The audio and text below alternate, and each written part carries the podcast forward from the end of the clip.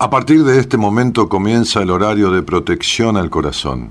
La permanencia frente a la radio depende exclusivamente del cariño que cada uno se tenga. Este programa trabaja con las emociones. Cualquier semejanza con la realidad es tu responsabilidad, ya que solo vos podrás afrontar lo que fuiste, lo que sos y lo que querés ser ante un imprevisto impacto con ciertas verdades que desconocías. Entendemos que quizás hayas estado huyendo demasiado es hora de dejar de escapar. Gracias por volar con buenas compañías.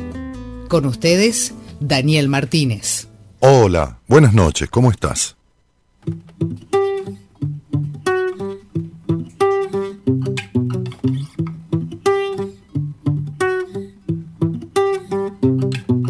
Vos que apareciste una noche cualquiera que me sacaste de mi casa, me llevaste por el mundo navegando entre los libros de tu biblioteca vieja. Vos, que me encontraste algunas horas después de haber vendido mi intuición y perdido conexión con él afuera, de haber estado con él, entregado la piel y quemado el corazón con la madera. No me dejes caer, si me vuelvo a tirar, solo quiero tener alas para volar muy cerquita del sol, encontrar mi lugar, soportar el temor de no poder despegar y buscar a pesar de los años, a través del tiempo, caminar descalzo, caminar despierto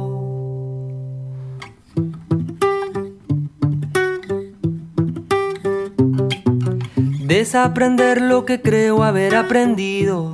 Vaciar de agua el bote para que salga a flote. Las leyes han cambiado, el viento sopla de otro lado y uno crece. O intenta, el que no busca no se mueve, el que se queda se avejenta. No es cuestión de años, es cuestión de ser. El que cuida a su niño es el que tiene el poder.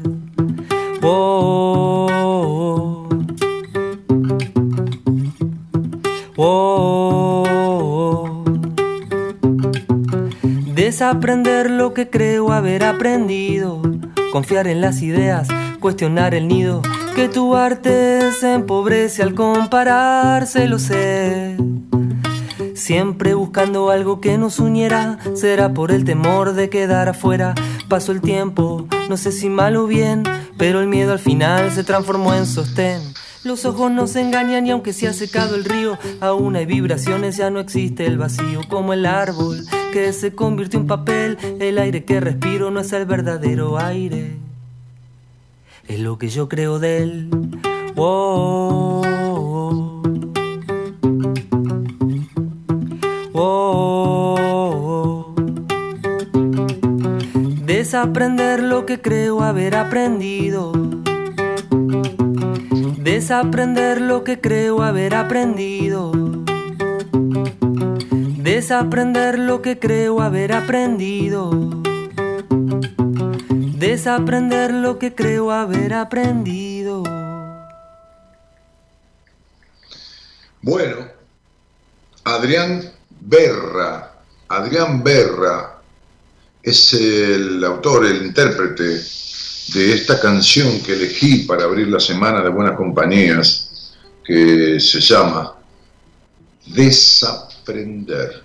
Gerardo, te voy a pedir que eh, la foto, el dibujo que está en el post que pusimos, lo pongas en pantalla si podés. Sé que no es fácil, que es un tema difícil extraerlo ahí y ponerlo, pero vos podés de todo, ¿no? Este, estoy mandando un mensaje de WhatsApp a un terapeuta de mi equipo que me hace una pregunta este, y se la estoy contestando por un tema de un paciente. Bueno, em, digo, voy a leer un poquitito porque creo que esta canción tiene que ver, buenas noches a todos desde ya, ¿no? Este, y que tengan buena semana. Esta, canción tiene que ver con, una, con un diálogo entre, entre uno y uno o sea, entre uno y uno mismo. ¿eh? Yo por lo menos me gustaría que la compartamos con esa idea. Entonces dice, vos que apareciste, vos que apareciste una noche cualquiera, que me sacaste de mi casa y me llevaste por el mundo, navegando entre los libros de tu biblioteca vieja. Vos que me encontraste algunas horas después de haber vendido mi intuición y perdido conexión con el afuera, de haber estado con él entregado la piel y quemado el corazón con la madera. No me dejes caer. Si me vuelvo a tirar, solo quiero tener alas para volar. Muy cerquita del sol, encontrar mi lugar, soportar el temor de no poder despegar y buscar, a pesar de los años, a través del tiempo, caminar descalzo, caminar despierto, desaprender lo que creo haber aprendido, vaciar de agua el bote, ¿eh? para que salga a flote. El viento sopla de otro lado y uno cree, o eso intenta, el que no busca no se mueve, el que se queda se avejenta. No es cuestión de años, es cuestión de ser. El que cuida a su niño es el que tiene el poder. Por eso yo decía que esta es una canción de una conversación entre uno y uno mismo. El que cuida a su niño es el que tiene el poder. Por eso dice, vos que apareciste una noche cualquiera que me sacaste de mi casa y me llevaste por el mundo, navegando entre los libros de tu biblioteca vieja. Es el adulto que trata a ese niño con todos cánones de su biblioteca vieja, es decir, de lo aprendido mal aprendido en la infancia. Porque los libros no enseñan, sugieren. El tema es qué hace uno con lo que el libro le sugirió, qué hace uno con lo que el libro le, transmitió. Porque eh, el libro tiene que ser una mezcla entre lo que sugiere y transmite. Porque si no es aprender de memoria y no alcanza. Entonces, Gracias, Gerardo. Entonces, digo, desaprender lo que quiero, lo que creo haber aprendido, dice, ¿no? Desaprender lo que creo, confiar en las ideas, cuestionar el nido. Cuestionar el nido es cuestionar la historia, cuestionar el hogar, no repelerlo, no olvidarlo, cuestionar, porque tomamos todo tal cual. Este, este post, este, este, este dibujo que está ahí en pantalla para los que están viendo en la transmisión es el mismo que utilizamos para hacer un posteo hoy en Instagram y otro en Facebook. Quizás muchos no lo vieron. Entonces fíjense que hay una anciana frente a un espejo mirando a la niña que fue. En el espejo aparece la imagen de una niña que no es más que la niña que la anciana fue alguna vez. Y en ese diálogo con la niña que se refleja en el espejo, le dice, perdóname por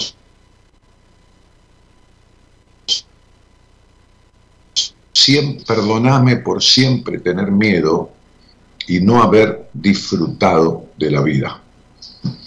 Esto es lo que le dice. Eh, Perdóname por siempre tener miedo y no haber disfrutado de la vida. Y esto es quedarse en la biblioteca vieja de la que habla la canción. Vos que me encontraste algunas horas después, le dice, ¿no? No me dejes caer. Quiero caminar descalzo, caminar despierto. Las leyes han cambiado, el, el viento sopla de otro lado pero dice, siempre buscando algo que nos uniera, será por el temor de quedar afuera, pero el miedo al final se transformó en sostén. Los ojos nos engañan y aunque se ha secado el río, aún hay vibraciones, ya no existe el vacío. Como el árbol que se convirtió en papel, el aire que respiro no es el verdadero aire. Es lo que yo creo de él.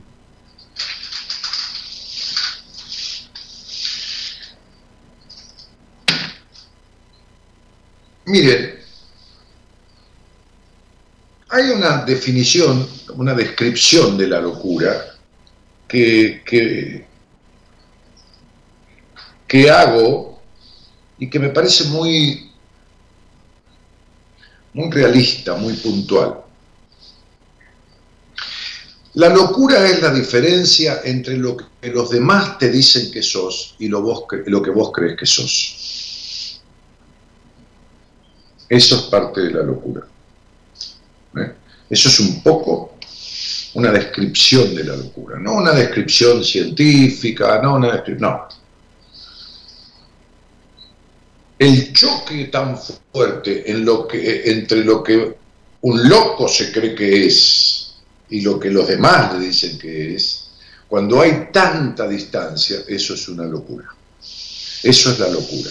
Ahora, cuando la persona no está loca y está consciente,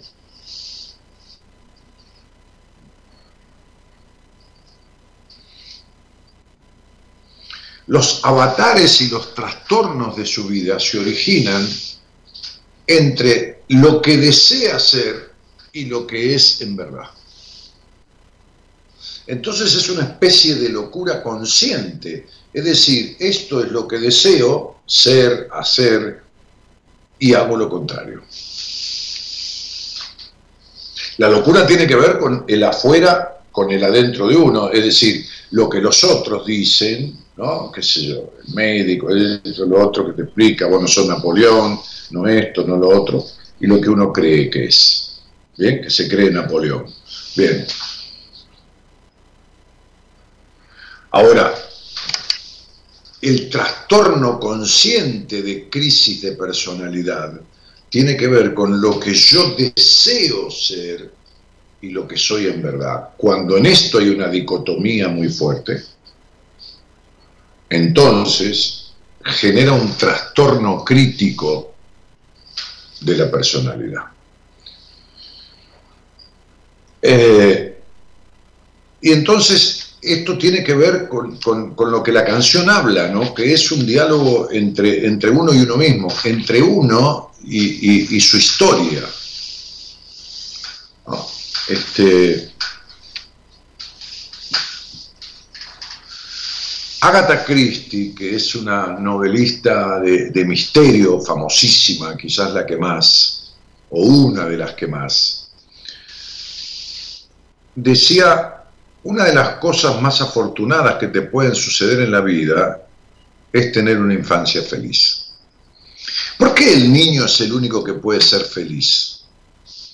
Porque en el adulto la felicidad no existe. Existe el bienestar, existen los momentos plenos, pero no existe la felicidad.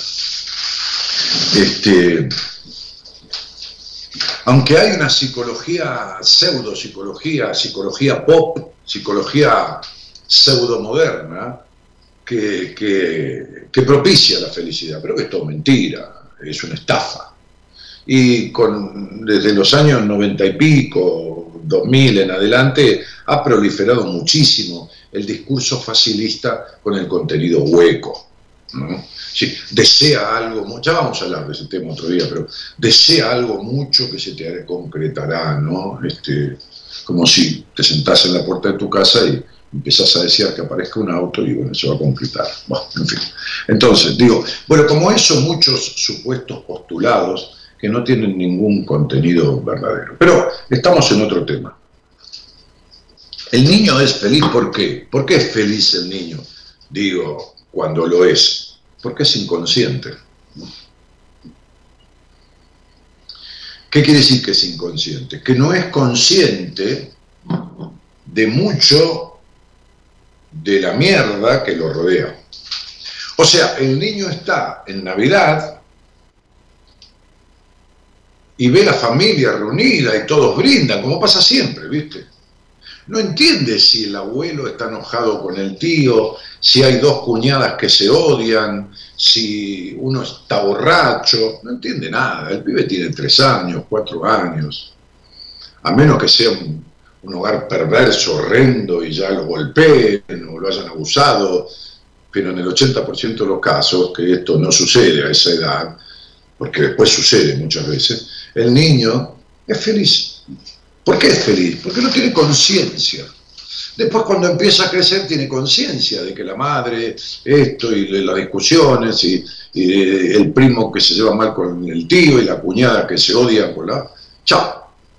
Se acabó la historia de, las fiestas felices. Ya no hay más fiestas felices. No, no, no, hay más. Sí, hay fiestas que uno la pasa bien. está bien. Pero no es la felicidad, los ojos del nene con Papá Noel, los regalos, no, no, no, no, hay manera.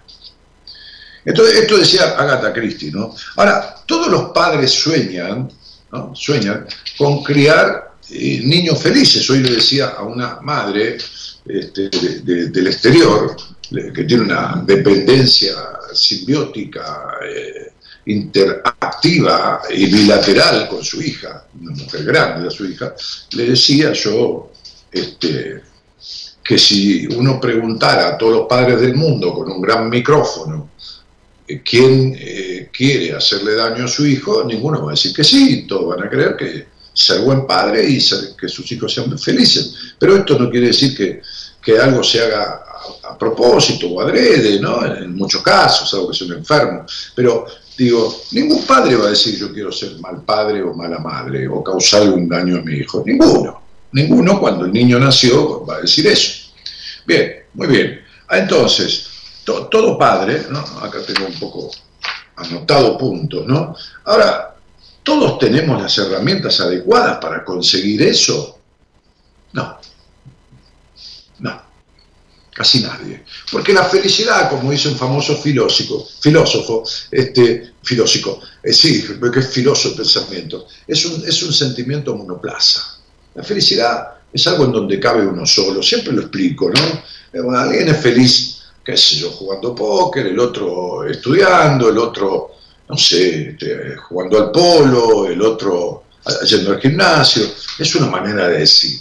Entonces, el camino que puede indicar los padres puede servir en parte, pero nunca es perfecto porque no hay padre perfecto ni madre perfecta. Ahora bien, eh, hay algunos puntos que nos pueden dar la pauta, ¿no? Este, que los voy a anunciar, de que un niño ¿eh? está inmerso en un estado de tristeza y de infelicidad. Les va a servir para identificarse con ustedes mismos o para identificar a los niños que los rodean, ¿no? hijos, sobrinos, ahijados, qué sé yo, lo que fuera. Eh, al niño conflictuado, problemático, eh, que está fuera de su estado lógico, le cuesta sonreír o no suele hacerlo. Casi nunca. Les voy a dar las eh, pautas simples, eh, sin entrar en... Este, el niño triste, el niño conflictuado, el niño infeliz, no juega con otros niños, no suele jugar con otros niños. En este aspecto hay que ser cuidadosos porque es normal que los niños jueguen solos antes de los cuatro años. Puede ser que jueguen solos, pero después buscan jugar con otros. Este, porque el niño descubre el mundo jugando, primero a partir de sí mismo, va curioseando y después empieza a relacionarse con otros con esas cosas que descubrió. Este, a pesar de la buena salud física, un niño triste, un niño infeliz, suele mostrar, mostrarse irritable y parece como frustrado. Son niños cuyo comportamiento cambia de forma repentina, sin que haya una causa concreta que lo justifique, ¿no? Tienen como estas alternancias de aparecer y desaparecer, ¿no? de, abrirse y cerrarse, ¿no? de manera muy abrupta y muy extrema. Eh, el comportamiento cambia de forma eh, repentina, ¿no? Este, suele ser un, ser humano reservado que de repente se vuelve agresivo ¿eh? o es introspectivo, se mete para adentro y de repente sale con la agresión. Si antes no era así, la señal es todavía más llamativa y hay que tener en cuenta mucho más esta cuestión. Los cambios de humor este, Los cambios de humor no muestran una razón lógica clara o siquiera aparente. Las emociones de un niño no feliz, conflictuado, son muy intensas y sus respuestas son explosivas. También hay que ser cautelosos en este aspecto. Los niños pequeños no cuentan con las herramientas necesarias para manejar sus estados emocionales. Pero hay que ver si la reacción que tienen es lógica al incentivo. Es decir, si, de la nada sale explosivamente, si esto, si lo otro, ¿por qué no cuenta con las herramientas? Y porque el cerebro del niño no está formado, tarda más de 20 años en formarse, en cualquier ser humano. Entonces, la corteza prefrontal, como yo he explicado en un programa, que es la que, la que propicia las inhibiciones, no está formada. Ahora, cuando el chico es chico y tiene salidas explosivas, controversiales, agresivas, de la nada, es, un llamado a atención. Hay agresividad muy fuerte porque hay tristeza muy profunda. Este, puede ser un chico que se enferme de forma frecuente, entonces hace amigdalitis o, o, problemas de la, garganta, o fiebre, o, dolor de estómago, o diarreas, o no puede ir de cuerpo. Ahí tienen síntomas muy comunes de chicos con conflictos muy fuertes, Este, vómitos, espasmos o cólicos intestinales, ¿eh? este, y no hay justificación clara para esta situación. No es que, bueno, le diste de comer, se comió ocho huevos fritos, bueno, el chico tiene ataque al hígado. Bueno, está bien, pero entendamos que son situaciones que no tienen correlato con, con, las circunstancias que rodean a estas situaciones. ¿no? Este, hablando de comida, está el chico que no tiene ganas de comer nunca. Como yo una vez atendí a un chico que no comía la comida que la madre preparaba le tenía que hacer de comer el padre. Había un trasfondo muy fuerte ahí, este, que lo, descubrimos cuando me lo trajo a una entrevista. El chico sufre pesadillas ¿eh? muy fuertes o terrores nocturnos. Pesadillas muy fuertes o terrores nocturnos. Este, Puede haber la presencia de retrasos evolutivos, o sea, que emocionalmente, intelectualmente está lento en el avance que tiene medianamente un chico de su edad. ¿Mm? Este, por ejemplo, puede hacerse pis encima, es una, también una de las variantes. ¿eh? Hacerse pis encima o durante la noche en la cama cuando ya no tiene edad para eso. ¿eh? Porque eso está demostrando la enuresis, que es orinarse encima en una edad no lógica, demuestra tremendo terror a uno de los padres, fundamentalmente al varón, al padre, no a la madre. ¿Mm? Un, error, un terror muy fuerte ¿eh? al padre. ¿Mm? No es el único síntoma de terror al padre, pero la enuresis tiene que ver con un temor muy fuerte a uno de los padres, en general al padre varón, o, a, la madre, no a la madre, en general. Eh, es un chico desganado, que no tiene ganas de ir al colegio, o, puede llegar a mostrarse agresivo o enrabiado para no tener que ir, o levanta fiebre cada vez que quiere ir al colegio, ¿eh? pues, no, no, no, no tiene amigos o no quiere sociabilizar, no quiere socializar o sociabilizar, como quieran llamarle. Este, si juega en algún momento el chico triste, el chico afectado, lo hace con violencia, mostrándose agresivo en el juego, peleador, todo el tiempo. ¿eh? Este, Otro síntoma que cualquier cosa le molesta y se queja por todo, todo el tiempo, nada lo conforma, siempre berrea, ¿no? Siempre, ¿eh? Este, puede tener una notable tendencia a aislarse, ¿eh? y puede tener también desinterés en participar de la vida familiar.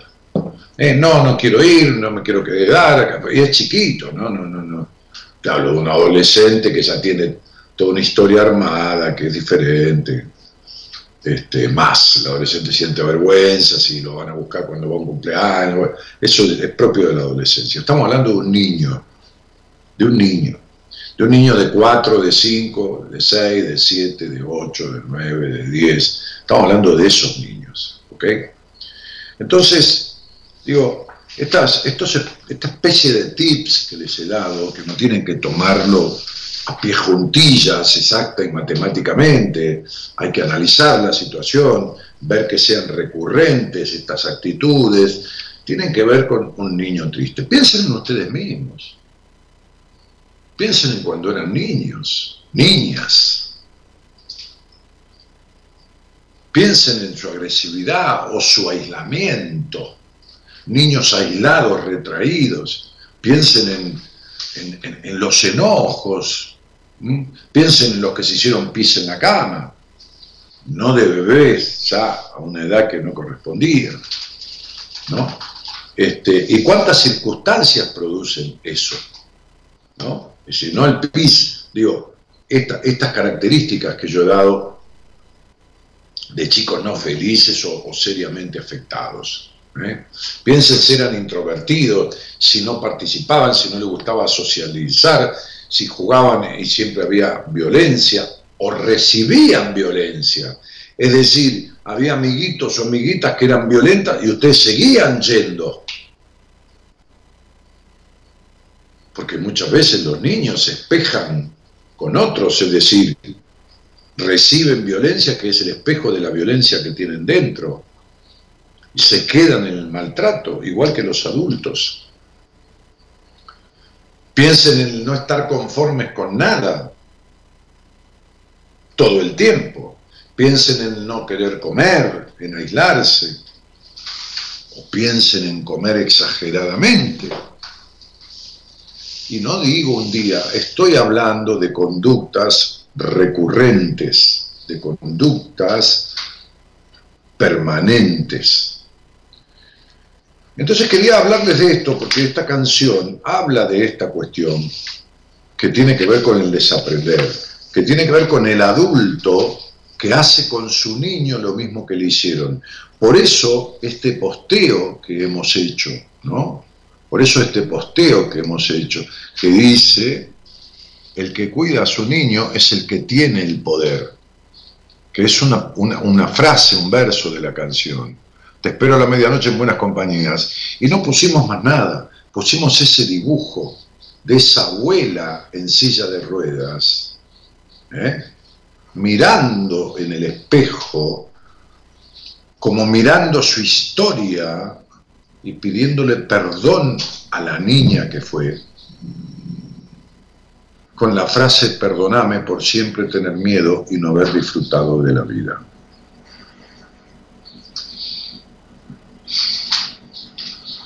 Buenas Compañías es un programa que busca hacerte pensar, no rebuscadamente, no el pensamiento rebuscado, sino el pensamiento llano, el pensamiento simple, el pensamiento que se basa en hechos reales, no simplemente en frases hechas que suenan bien con contenidos vacíos. Buenas noches a todos y gracias por estar.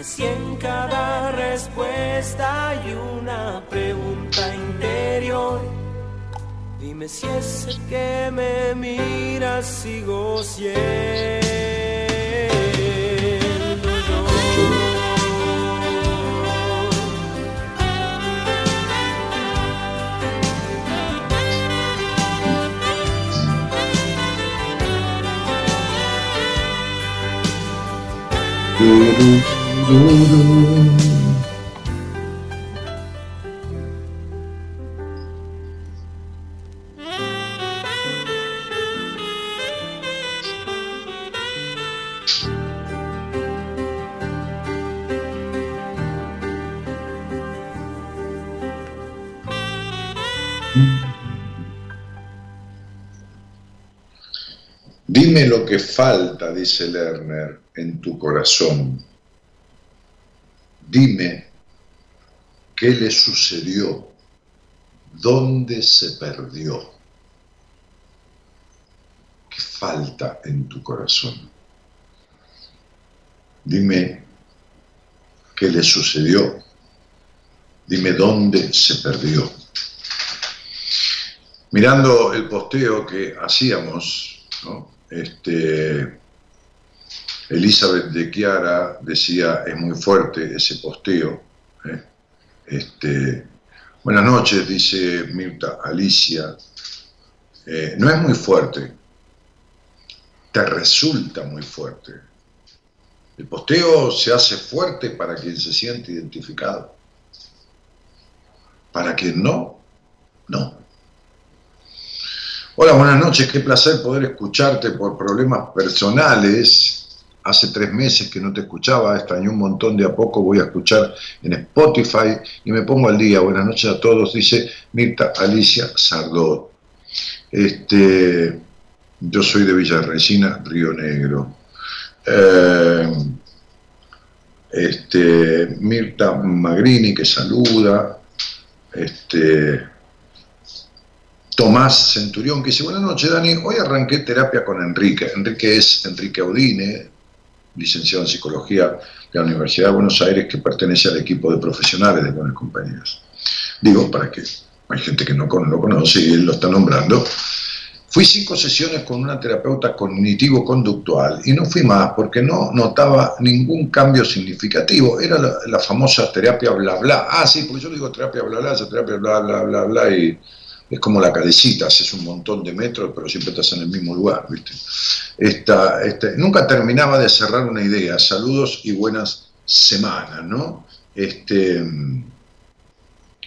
sí, se ve que no tenía mucha capacidad cognitiva ni conductual la terapeuta, ¿no? Bueno, Enrique te va a cerrar muchas ideas, ¿no? Ah, mejor te coinciden, a lo mejor no, algunas te coinciden, otras no, pero esa es la terapia, ¿no? La interacción. Y vas hablando y vas diciendo, estoy de acuerdo o no, Enrique, no te entendí, entonces él te da una evolución, terapia interactiva, psicoterapia. Enrique no te va a decir ni que es cognitivo-conductual, ni, ni psicoanalista, va a utilizar lo que le sirva para vos. Este, lo que le sirva de las diferentes disciplinas que existen dentro de la psicología, disciplinas, corrientes, eh, teoría, como quieras llamarle. Este, bueno, muy bien. Y Fabián dice, buenas noches, Daniel, este, hincha del rojo, saludo desde Catamarca. Bueno, Fabián, yo soy hincha de Racing. Hoy empatamos con San Lorenzo, pero no fanatizo como en el fútbol. ¿eh? Este, justamente el tema que eh, el, operador este, Gerardo Subirana puso después de mi charla de apertura no fue casual. El tema es de Lerner, se llama Confesiones frente al espejo, ¿no? Como esta anciana que frente al espejo le pedía perdón a la niña por no haber disfrutado la vida, ¿no? Y ya no hay revancha, olvídate.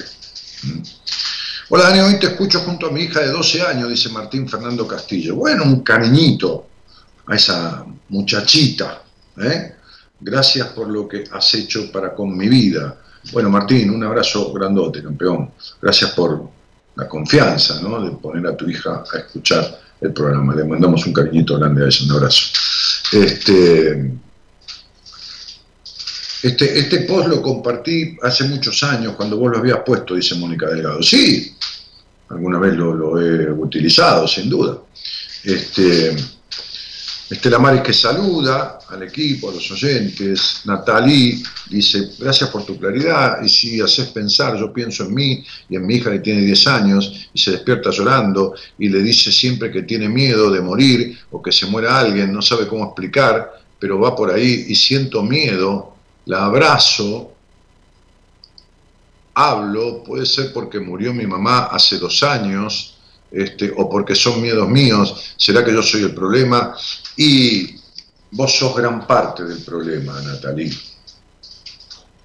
Vos sos gran parte del problema. Vos, el padre,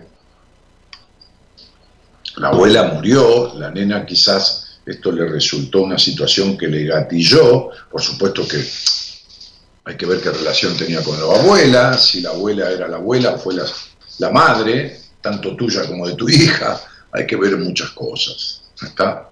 Bien. Muchas. No en mucho tiempo, pero sí muchas cosas en poco tiempo. pero hay que verlas, ¿eh? No, no, no, no, no se automatiza. Y, y Janine Zoraires dice, saludo de Santiago del Estero. Bueno, te mandamos un saludito de Santiago del Estero. Y Silvia Bebacua dice, el hombre a quien le entre, le entre mi amor, le entre mi amor. fíjate vos cómo como, las palabras y los errores no son casuales. Este, le pregunté más de una vez qué le pasó en su niñez, eligió no pedirse perdón y emocionalmente todos transitando todo lo que usted está hablando. Bueno, en fin, Dani, yo también soy hincha de Racing, qué coincidencia ese Silvia, ¿no? Bueno, sí, y somos varios. Más que hinchas somos creyentes, porque viste. Pero bueno, en fin. Hola, buenas noches. Hay, hay alguien ahí de Colombia, parece. Ojo, ojo, ojo. Vamos a ver si hay delay. Hola. Hola. ¿Qué tal? Hola. Hola. Sí, te escucho. Sí, vale. Buenas noches. ¿Qué tal? ¿Me estás escuchando por el teléfono o tienes la computadora prendida también? No, solo por el teléfono. Bueno. Eh, ¿Dónde estás? ¿En Colombia? ¿En qué parte? En Colombia, en el Huila. Eh, ¿en, ¿En dónde? En el Huila, en el departamento del Huila. ¿Cómo queda eso? Eh, ¿Está dentro de, de Bogotá o de Cali? No, es un, otro departamento muy distinto. es Ok. Casi ok. al sur. Ok. Eh, María Isabel, ¿y, y con quién vives allí? Acá, pues vivo con mi papá, mi mamá y yo por ahora. Ok, ok. Este, ¿Y a qué te dedicas? Ah, pues soy estudiante en la universidad y pues nada, estoy cursando una carrera en sociología y pues, pues ahí estoy en eso. Ajá. ¿Y, y, y en qué año estás de esa carrera? En el tercero, En el tercer año. Muy bien. Y, y dime, este, ¿qué, ¿qué edad tienes? que qué edad tengo 20. 20. Muy bien. ¿Y cómo conociste este programa, María Isabel? Eh, por Ezequiel. Ah, por Ezequiel. Hoy estuve hablando con Ezequiel, este, hablando en privado, eh, este, eh, que hacía como unos días que no hablábamos. Hoy, hoy justamente estuve hablando al, al mediodía. Eh, sí, por Ezequiel López Peralta, mi amigo que vive en, en- en Bogotá y que es este, licenciado en psicología y, y- y con un posgrado en sexología. Eh, ¿Y cuánto hace que escuchás buenas compañías, aunque sea de vez en cuando? De vez en cuando sí, pero pues, hace poquito se inicié como desde el año pasado. Desde Pero, el año pues, pasado que conociste el programa. Sí, gracias. Me ha parecido muy interesante y lo he recomendado mucho, la verdad, porque pues ¿Cómo? Repíteme, por favor. que me ha parecido muy interesante y lo he compartido mucho también con amigos. Y Ah, muchas porque, gracias. La verdad, ayuda mucho. Muchas gracias por, por- compartirlo. Eh, María Isabel, eh, entonces, digo, eh, ¿qué, te trae a la charla conmigo, esta conversación? Pues la verdad, muchas cosas. Pero pues no. Más que todo por porque estoy como confundida. Eh, en no sé qué hacer. La verdad lo que quiero. Y pues no sé, sería más eso. Como que estoy perdida. No sé lo que me gusta. Y nada, y con el tema de la infancia también porque la verdad yo casi no recuerdo cosas de mi infancia. Es muy poquito, muy poquito lo que recuerdo y pues, ¿qué más le puedo decir? ¿A partir de qué edad también. recuerdas cosas de tu infancia? ¿A partir de los 11? Hay, hay como de edades, como de desde los cinco años, una, unas cosas desde los ocho y ya como desde los once y doce, más o menos, pero ciertas cosas. Del resto casi no, la verdad. Por lo que medio me cuentan, pero pues no, no me acuerdo casi de, de nada. O sea, si tuvieras que decir de los 5 años en adelante hasta los 10, del 100% de lo que supuestamente has vivido, ¿crees que te acuerdas de qué porcentaje? ¿Del 10%, del 5%, del 20%, del 30%? Y yo creo que diré un 5, un 5 sí, porque es que solo son como escenas y ya, no, no me Mm. acuerdo de nada. Y, y dime, ¿qué- eh, Marisa, Marisa, muchas veces le decimos aquí a quien se llama María Isabel, como una abreviatura de ambos nombres, ¿no? Marisa. Este, eh, ¿Quiénes vivían en ese hogar cuando tú tenías 10 años, 8 años? Pues los cuatro, los pues que siempre, mi, hermana, la mayor, eh, mi mamá, mi papá y yo. Los cuatro, o sea, dos hijas mujeres, tu madre y tu padre. Sí, sí, señor. Mm, ok, ok, muy bien. Este, y, dime, dime esto, este, ¿quién ha sido más bien de carácter duro o rígido o inflexible o más bien intolerante dentro de tu familia? Bueno, yo creo que ambos han sido así, pero pues, yo creo que sería, hoy no. Pues a veces es más mi mamá y pues mi papá es más, no sé, retirado, pero es fuerte también de carácter. Pero pues más creo que es mi mamá. Ok, ¿aún siguen siéndolo? Sí, bastante.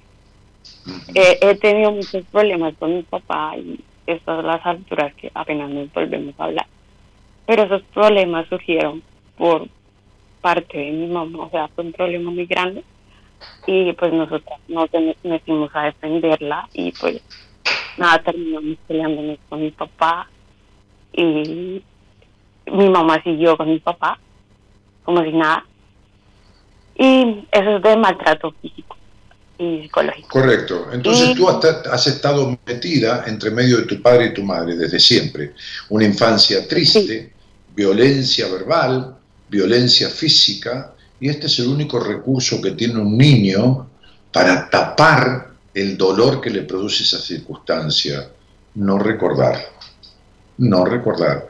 Es decir, obturar el recuerdo, obturarlo, ¿no? obturar una herida es cerrar la herida. Entonces el niño obtura porque no tiene otro mecanismo. No puede a los seis años, siete u ocho, ir a un, hola, ¿qué tal? Va a un psicólogo porque mis padres se pelean. No. Entonces tú, que perdiste la infancia, porque en el medio del quilombo, como decimos aquí, de ese hogar, perdiste la infancia este, este, rápidamente, te metiste para adentro, era un hogar que no permitía expresarse libremente, este, discutías con tu padre para salir en defensa de tu madre, tu madre también era una rígida, y vivían en cierto estado de, ataque permanente. Ataque verbal, ataque emocional, ataque vincular, ataque, ataque. ¿Se entiende? Sí. Y fíjate la carrera que estudias. Sociología que es lo que no tuviste en el lugar donde naciste y donde estás viviendo. Sociabilidad coherente. Y es lo que no tienes contigo misma tampoco. Una sana sociedad. Porque no sabes quién eres, ni sabes qué quieres.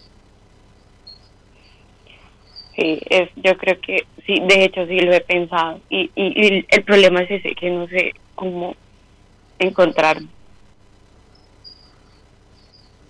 ni siquiera a veces uno sabe cómo sentirse o lo que está bien, lo que tiene adelante. Por ejemplo, ahorita tenemos pareja y pues ella eh, tiene sus problemas y todo, y a veces, o sea, como que no sé cómo actuar frente a él.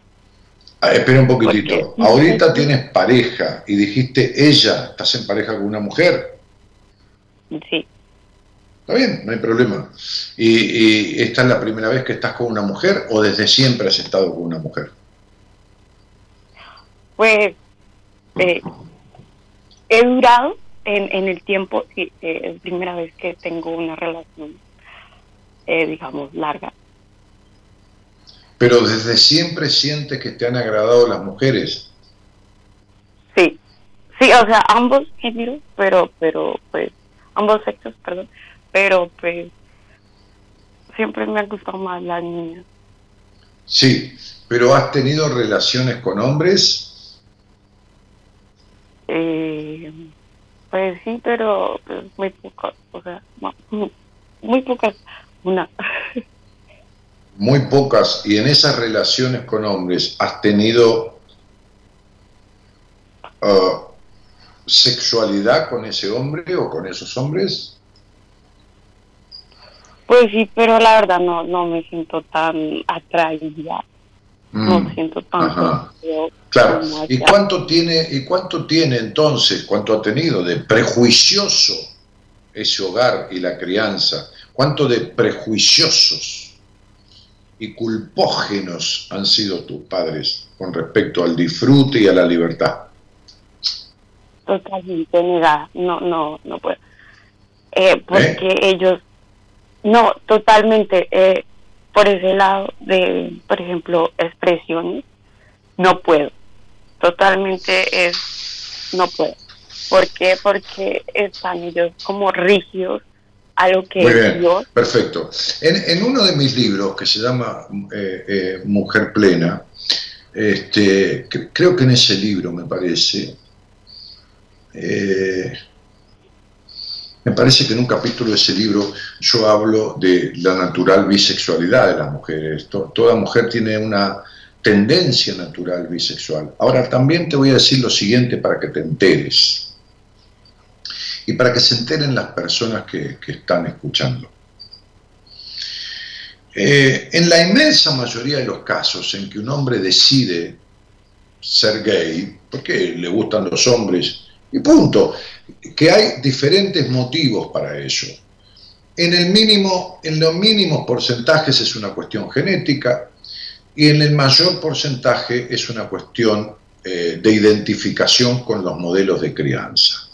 Muy bien, pero eh, sea el caso por lo que sea, que son diferentes variables, el varón que elige la homosexualidad es en un 90% una elección cierta, una elección de tendencia, una elección que no tiene que ver con que elige la homosexualidad porque tiene prohibida la heterosexualidad.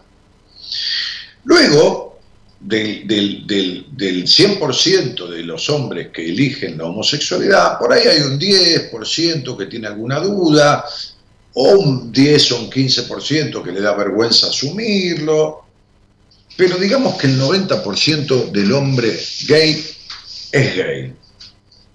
Ahora, yo te aseguro, por experiencia en la psicología, que el 50% de las mujeres que suponen ser gay u homosexuales no lo son. Eligen a la mujer porque lo otro tiene tanta maña prohibición de acceso que hay un artículo en general en las constituciones de los países democráticos que dicen que lo que la ley no prohíbe lo permite.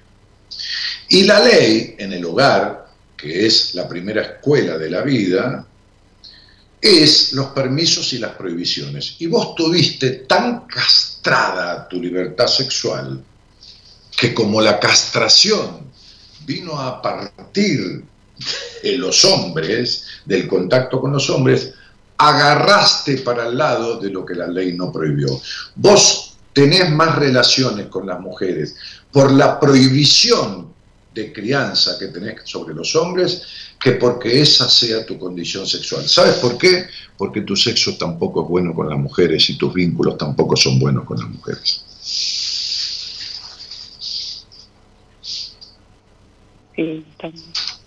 Muy bien.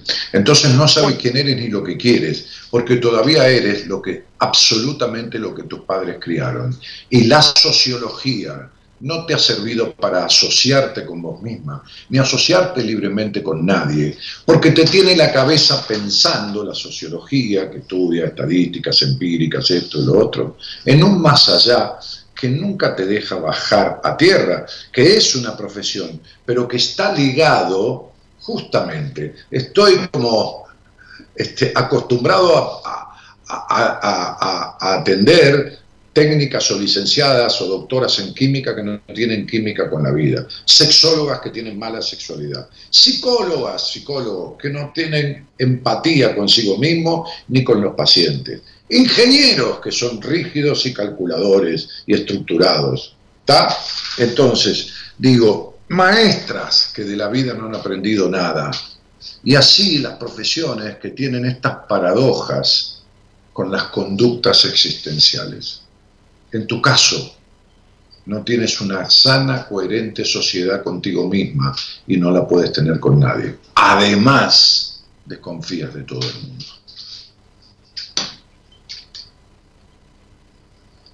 Sí, la verdad es que sí. Bueno, perfecto. Entonces algún día, con 20 años, con 18, con 23 o 25, vas a tener que ordenarte. Porque cuando uno quiere hacer un estudio sociológico, un estudio de campo en un hábitat, en una ciudad, contrata sociólogos, evidentemente, para armar una encuesta, para hacer un relevamiento, para hacer un estudio de campo sobre la composición este, de, clases sociales que tiene un grupo este, este, habitacional o lo que fuera. Cuando uno quiere hacer un puente, contrata un ingeniero. Cuando uno quiere diseñar una casa, contrata un arquitecto. Y cuando uno quiere saber quién es, y entender qué es la vida y qué quiere en esta vida porque está perdido en todo, se sienta con alguien que sepa de eso. Como decía un, un gran y notorio psicólogo a nivel mundial, que el proceso de terapia es el maravilloso viaje de acompañar al paciente al encuentro consigo misma. Vos tenés un tremendo desencuentro con vos misma, en todo sentido. Bueno, te dejo la inquietud, te dejo un descubrirte de punta a punta, porque te he descrito de punta a punta, incluso a tu hogar, y un entender que esto no lo arreglas sola ni por casualidad. De la misma manera que yo no, no arreglaría solo si quisiera hacer un estudio de campo y de composición este, social sobre, qué sé yo, este, el barrio o la ciudad donde vivo porque como dice la frase, zapatero a sus zapatos y cada uno en lo suyo. Estás perdida de vos y los años van a hacer que este estar perdida de vos se vaya agudizando, nunca arreglando solo. ¿Me explico, María Isabel? Sí, sí, total. Muy bien. ¿Qué color te gusta? ¿El color? Sí, ¿qué color te gusta? Ah, me gusta el café, el vino tinto, colores tierra. ¿Cómo? Es que me gusta el café, el vino tinto, los colores tierra, así. ¿Y qué sueles tomar? ¿Qué, qué, bebida te agrada? El café, mucho. ¿Y te gusta el color café? Eh, sí, el, café, el café es un estimulante que tiene cafeína, que todo su potencial, el potencial que el café tiene como estimulante, lo desarrolla con azúcar, no con el edulcorante. El edulcorante no le limita, pero no le da todo el potencial que el café tiene. El café, por lo menos en mi país, es un medio de encuentro es un pretexto para encontrarse con alguien y conversar. Aquí se dice, che, nos encontramos el miércoles y tomamos un café, después se sienta uno y por ahí no toma café, pero siempre la conversación es, eh, dale, nos vemos la semana que viene y tomamos un café. El café es una, es una forma de simbolizar un encuentro. A ti te gusta el café y vives en el desencuentro. Ay, Mm. Sí, sí. ¿Y te gustan los colores más bien muertos? Fíjate que, el, que, el, color café, el marrón, ¿no? este, tú le dices el color de la tierra, que es donde no tienes los pies puestos, y que, el color del vino es un color eh, más bien ceremonial. El color del vino, el color borrabino, color obispo, color morado, es un color más bien de ceremonia, de, de ¿cómo te puedo decir?, de, solemnidad. ¿eh? No hay colores vivos en tu vida. No hay azul de la serenidad, no hay rojo del enojo, la pasión, a pesar de que ellos están. Este, porque vives en la mente. Vives todo el tiempo en tu mente con una exageración de razonar todo. Vives tan arriba en la mente que los pies no están sobre el color tierra. no tienes los pies bien puestos sobre la tierra porque vives en tu mente, ¿lo sabes? Sí, me he dado cuenta, la verdad, ese también es otro problema que, que, sí, sí, ya lo sé, claro, sí, forma parte de todo esto que te he descrito.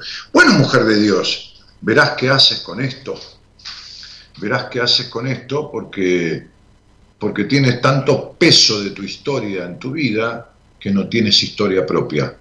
Toda tu historia es la historia que te impusieron. Hasta la sexualidad.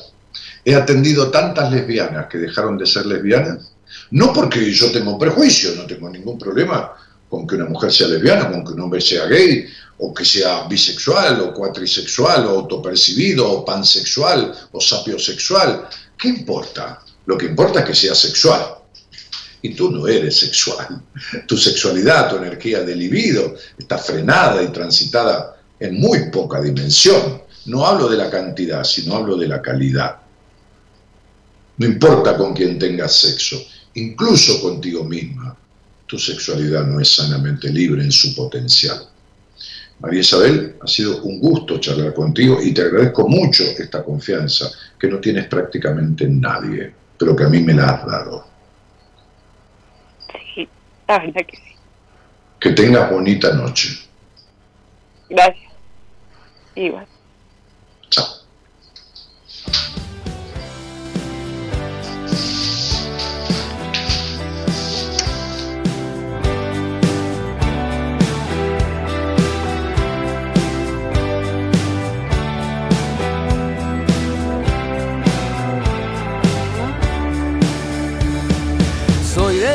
Piensa que si no hay pasión no va, aunque me arrepienta sigo igual.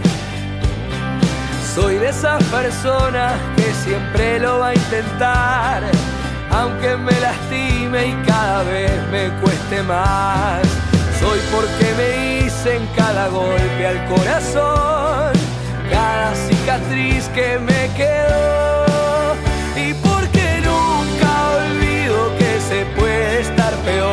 Escribí con sangre esta última canción porque no persigo esa estúpida razón de ya no seguir queriendo ser quien soy.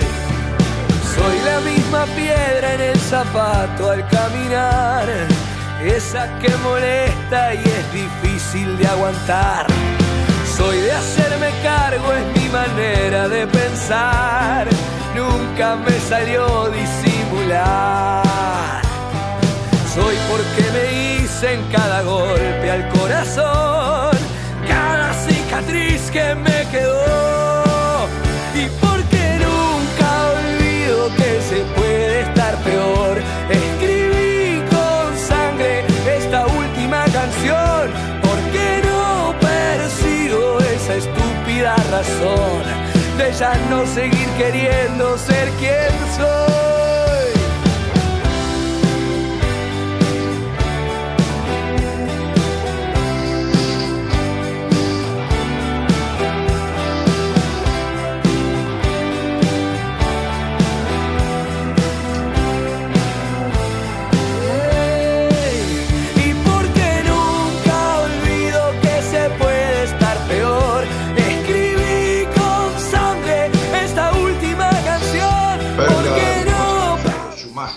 Dice, ¿por qué me siento vacía? Puede ser porque mi, mi TAB, mi trastorno de ansiedad, a ver, TAB, 20 del 5 del 78. Perla, cuando quieras envías un mensaje de WhatsApp al número 54911 31036171, mensaje, no haga llamado, y le pides a la productora hablar conmigo. Yo no utilizo la fecha de nacimiento de un posteo para dar devoluciones, porque puede haber un montón de razones y estas se encuentran, imagínate que hay, eh, qué sé yo, decenas de miles de personas que nacieron ese día. Este, y, bueno, yo necesito hablar, escuchar a la persona, como ha ocurrido recién, para poder descifrar cosas. Este, cuando pierdas tanto el miedo que tenés a la libertad, si querés hablamos. Eh, licenciada Francisca Pérez Campo, ¿cómo estás Francisca, querida psicóloga? Hola genio, dice, ¿cómo estás? Este, desde Buenos Aires, zona sur, sí, me recuerdo, me recuerdo de ti. siempre con las palabras exactas, dice Silvina Lacomi, no son exactas, le coinciden al otro, ¿eh? pero son arrimadas a, lo que el otro vive y siente en general. ¿no? Gabri dice, Daniel, venía escuchando los en el taxi, el tipo escuchaba música y le hice poner el programa en la radio del taxi. Conclusión entre charla y joda, le sugerí seguirte. Me dijo que te iba a escuchar. Si podés darle la bienvenida sería bárbaro. Se llama Juan. Bueno, Juan, hay muchos tacheros que a veces, en las noches, escuchan el programa como una compañía, porque la música suele sonar como algo que ya uno no entiende, tiene de fondo y ya no sabe ni qué está escuchando. Si te quedas en el programa, bienvenido este, y si no, bueno, cuando quieras estamos por acá. Eh, en AM 1220, por ejemplo, que es donde sintonizaste el programa. Eh, Tomás Centurión dice, hoy justo coincidimos en algo con Enrique de la vida, mientras interactuábamos me remarcó la ley de atracción y no es casualidad, gran abrazo Dani. Sí, claro, la ley de atracción que tiene que ver que uno atrae mucho de lo que es, ¿no? Este, no esta ley de este libro del secreto, ¿viste? Que, deseo tanto algo que al final viene. Si no hago nada, no viene nada. Este, primera vez que escucho el programa, dice, este, gracias Silvina Ledesma, pues se lo ha recomendado. Ella es Silvia Bebacua. Bueno, bienvenida Silvia, ¿eh? bienvenida.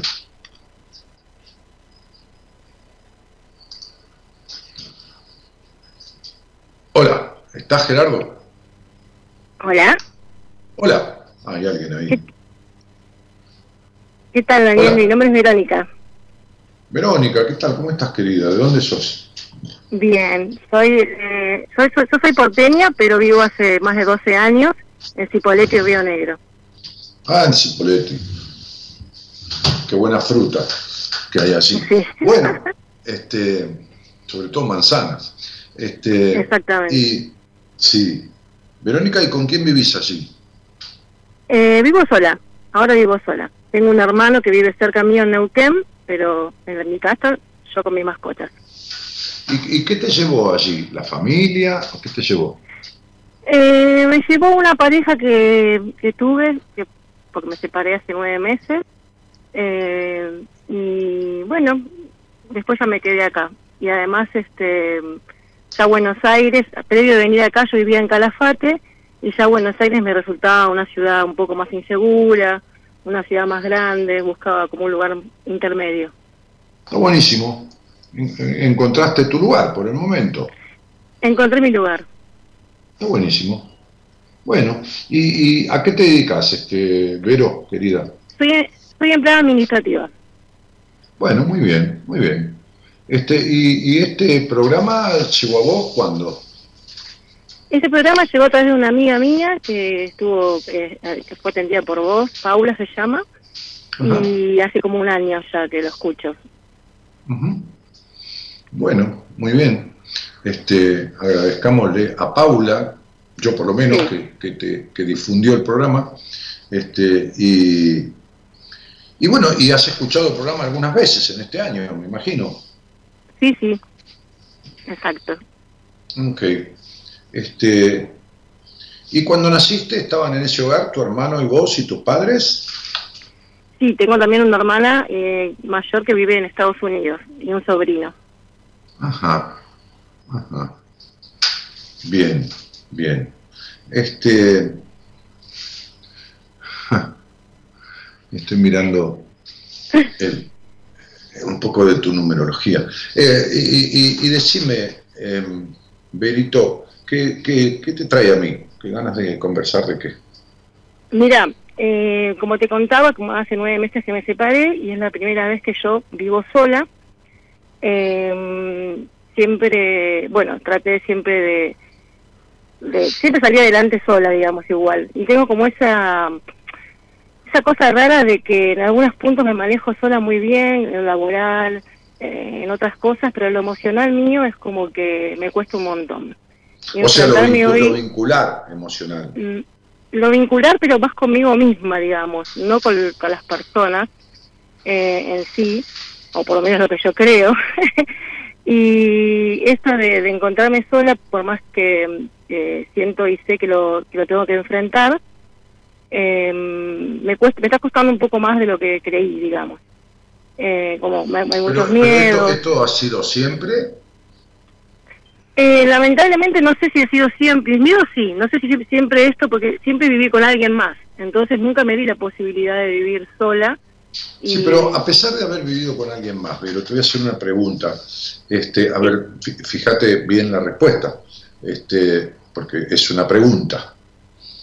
A pesar de haber vivido eh, junto a otros, ¿siempre has tenido una parte interna tuya con un profundo sentimiento de soledad que no se iba por más acompañada que estuvieras?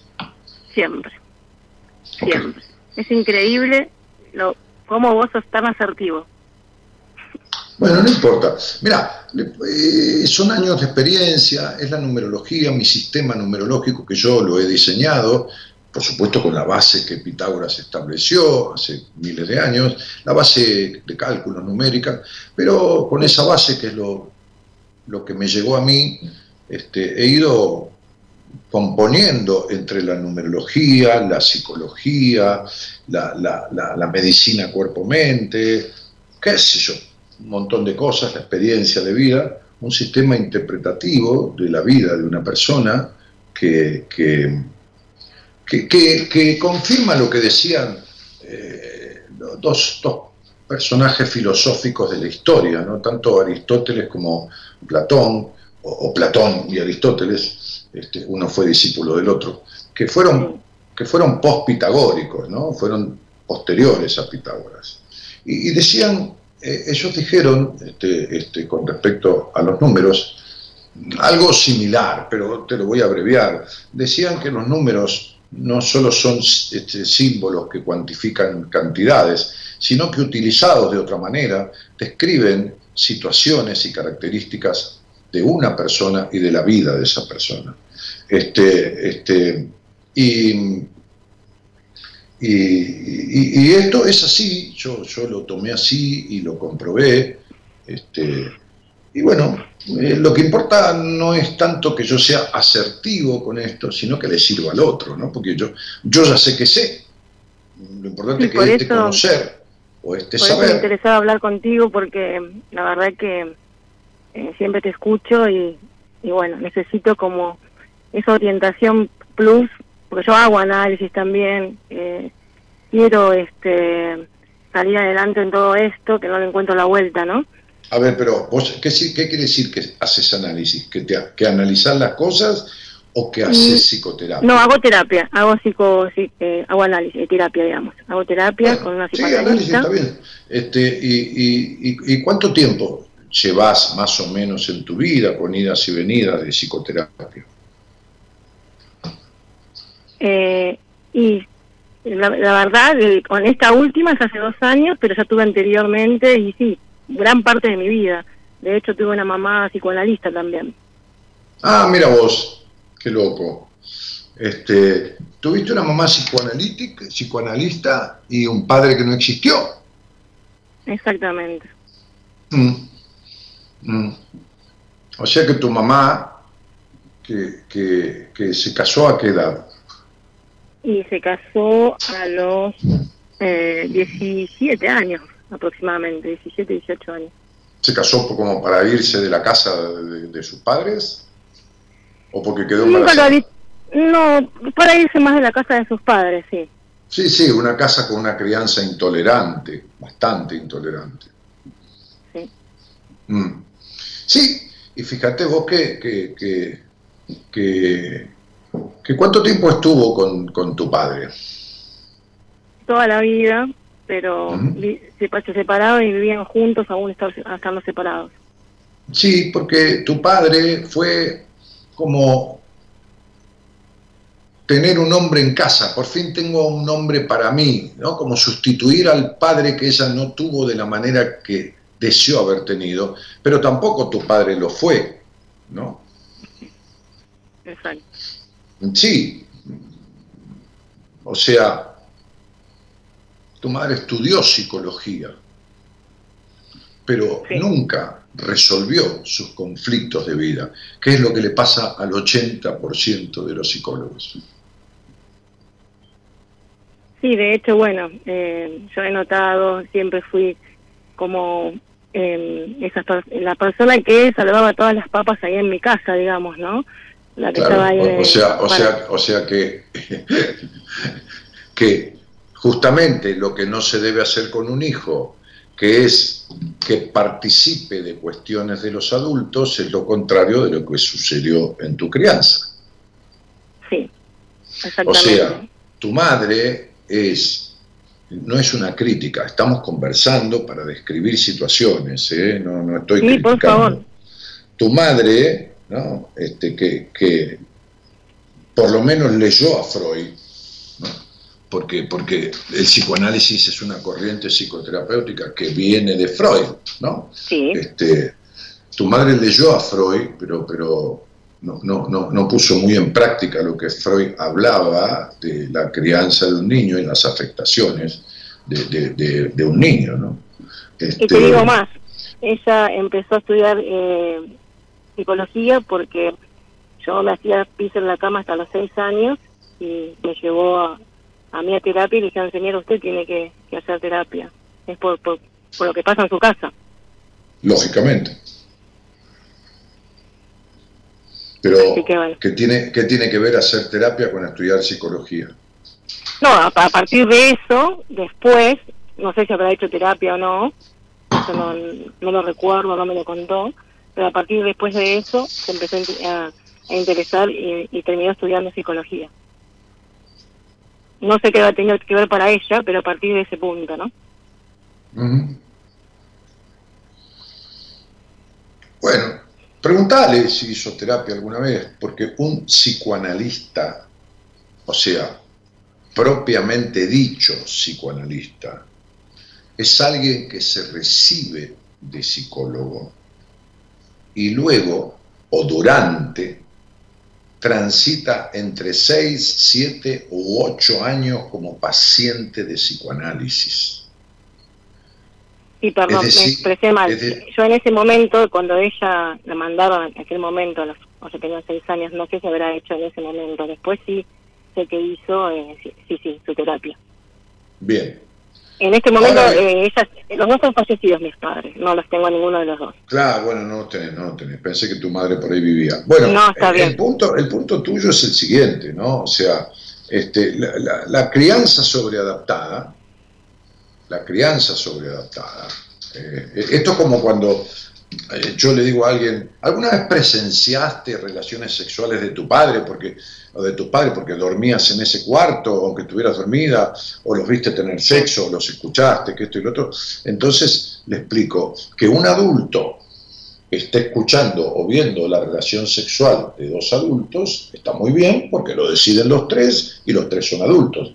Ahora que un niño presencie relaciones sexuales de los padres o los escuche, produce una sobreadaptación, porque en vez del niño desarrollar su despertar sexual con sus pares o consigo mismo, desarrolla un, un despertar sexual sobreadaptado, es decir, con la presencia, con la audición, o con, la permanencia durmiendo de padres que tienen relaciones sexuales. Bueno, esto es una sobreadaptación, es decir, que hay un, salto desmesurado en el crecimiento de un aspecto. Una niña, eh, no estoy hablando de la sexualidad ahora, es simplemente un ejemplo, una niña que interviene en los quilombos de, sus padres, que, conflicto, que pelea, que separación, que volver a juntarse, interviene en esto, tiene una carencia profunda de madurez en ese hogar, de madurez de parte de los padres, este, y toma a cargo cuestiones que no le corresponden, razón por la cual hace también un crecimiento cuantitativo, pero no cualitativo. Entonces hace un salto tan alto o tan fuerte o, tan grande que eh, deja un agujero. ¿no? Es decir, es como si vos tuvieras 5 años y de repente tenés 15. Entonces te perdiste 10 años de tu infancia y esto deja un vacío. Deja un sentimiento de soledad. Esta niña se ocupó tanto del deseo ajeno y de los quilombos y de esto y del otro, que se perdió de sí misma, se perdió de la niña y ahí quedó el sentimiento de soledad profundo instalado. ¿Me explico? Sí, por lo menos ahora entiendo por qué siento ese agujero toda mi vida. Claro, pero no te lo han sabido explicar. ¿Qué querés que le diga? ¿Qué querés que te diga? Si, si, si, si yo tengo que atender a gente que estudia o, ejerce la psicología de años, porque escuchan el programa y se dan cuenta que le faltó leer un capítulo de algo o, de, o que, de lo que de lo que yo hablo no encontraron nada en los libros. ¿no? Esto, esto sería como cuando yo hablo un poquitito de la, de la sexualidad. Fíjate que en la carrera de psicología no existe la materia de sexualidad. ¿No? O sea, es como negar el origen de la vida, ¿no? Bueno, no existe. Bueno, ¿qué quiere que Entonces, digo, este. Eh, bueno, por lo menos ahora te explicás de dónde viene ese vacío. Es un, es un vacío, es la ausencia de, la niña. Hay una niña que está entrampada en el pasado, neurótica e histéricamente enganchada, este, que tiene una ausencia de, coherente habilitación y protección paterna, este, una niña inquieta, curiosa, con una, eh, y una mujer con una atracción fuertísima por los hombres, este, con, con, inquietudes de, cambio, de movimiento en la vida y, como te dije, de una carga de libido muy fuerte para todos los aspectos de la vida que no han sido desarrollados porque, porque hay una división muy grande entre la niña y la adulta. ¿Entendés? Sí, y me quedé pensando y escuchando con la persona que hablaste anteriormente, porque no es casual, yo tampoco, eh, tampoco lo que estabas diciendo, y, yo también lo he, pensado para mi vida misma. Yo tengo, toda mi vida tuve parejas mujeres también. Mm. Salí, mi última relación fue de 12 años, incluso estoy casada. Mm. Eh, todavía, todavía no nos y, y una cosa, ¿quién fue la, la persona entre comillas, fuerte de ese, de ese hogar donde naciste? ¿Tu madre? Sí, por supuesto, mi mamá mi mamá, por supuesto, una persona súper... Bueno, eh, pero por, por, eso te estoy diciendo, es decir, la sexualidad, sacando razones genéticas, que las hay, y que una niña a los tres años, a los cuatro años, siente que es una mujer, un, hombre en cuerpo de mujer, o una mujer en cuerpo de hombre, o lo que fuera, ¿no? Que hay eh, como una, como una cosa genética, ¿no? Que, que viene con una carga y, bueno, está bien. Entonces, ponele un 3%, un 2, un 4, el otro 95%, por decir algo, mi cielo, se establece la orientación sexual de acuerdo a los patrones vinculares. Es la identificación, ¿se entiende? Es decir, uno nace, vamos a poner que uno nace sin orientación sexual. O en el 90% de los casos nace con las dos posibilidades sexuales, ¿no? que es la, heterosexualidad o, la homosexualidad. Muy bien, este, pero, pero naturalmente, naturalmente, cuando estos patrones vinculares este, tienen una disimilitud en sus presencias, es decir, hay una madre fuerte, una madre fálica, una madre esto, una madre lo otro, y un padre aniñado, desdibujado, sometido a esa madre, este, este, medio, medio edípico, ¿no? Este, tu padre tuvo muchos muchos problemas de su infancia con su madre, bueno, este, eh, entonces la niña toma el modelo que más fuerte le aparece, o incluso si el hogar ha sido castrador, como dije antes, en las libertades, este, y sobre todo en, las libertades que tienen que ver con el sano desarrollo de los aspectos sexual genitales del niño, este, entonces agarra para donde puede, o agarra donde, para donde no le prohibieron, o agarra para donde el modelo es ultra diferenciado fuertemente del otro modelo, que es el modelo paterno. Ahora, ¿importa para dónde uno agarre? No, importa que sea feliz, que vivan mayoritario mayoritariamente bienestar, ¿no? Eh, con esta cuestión. ¿Se entiende? Sí, yo, yo con esa parte no tengo conflicto en sí de mi orientación sexual, más allá de que entiendo lo que vos decís y cómo puedes eh, surgir. Lo que yo sí siento es que eh, necesito, eh, bueno, te pregunto, más que es una pregunta capaz que, que no para que me respondas este, sí o sí. Eh, si yo puedo. salir de este agujero existencial, porque yo lucho y hago eh, todo mi esfuerzo para, para seguir adelante y, vincularme. pero, pero un poco como le decía a la, a, la, a la mujer colombiana, este vacío existencial es una ausencia del yo. Es una ausencia del yo mismo. Es lo estoy trabajando eso de, una, es una disociación emocional, no una disociación patológica, que sería eh, una psicosis, una esquizofrenia, bueno, no importa. Este, lo que diríamos una enfermedad, ¿no? Una psicopatología, sino un trastorno emocional disociativo, ¿no? Como si dijéramos una, una esquizofrenia emocional, ¿no? Como estar dividido en dos, pero emocionalmente, no la cabeza partida, ¿no? Este, y, y, entonces este vacío es una ausencia de tu yo. Entonces, ¿qué sé yo? ¿Qué sé yo de tus elecciones? Incluso las sexuales, ¿qué sé yo? Si conforman, no si te conforman, si conforman un verdadero yo, qué sé yo si esta elección sexual tuya u otras elecciones no están munidas de esta toxicidad que dejó este hogar. No lo sé, no lo sé porque, porque esto es el principio de, una conversación que tiene ciertos atisbos, que tiene ciertos, como decía vos, aciertos, digamos, vamos a decir coincidencias, este, eh, desde, lo que yo sé y de lo que vos vas admitiendo, pero que en realidad, como todo proceso en terapia es un intento, ¿no?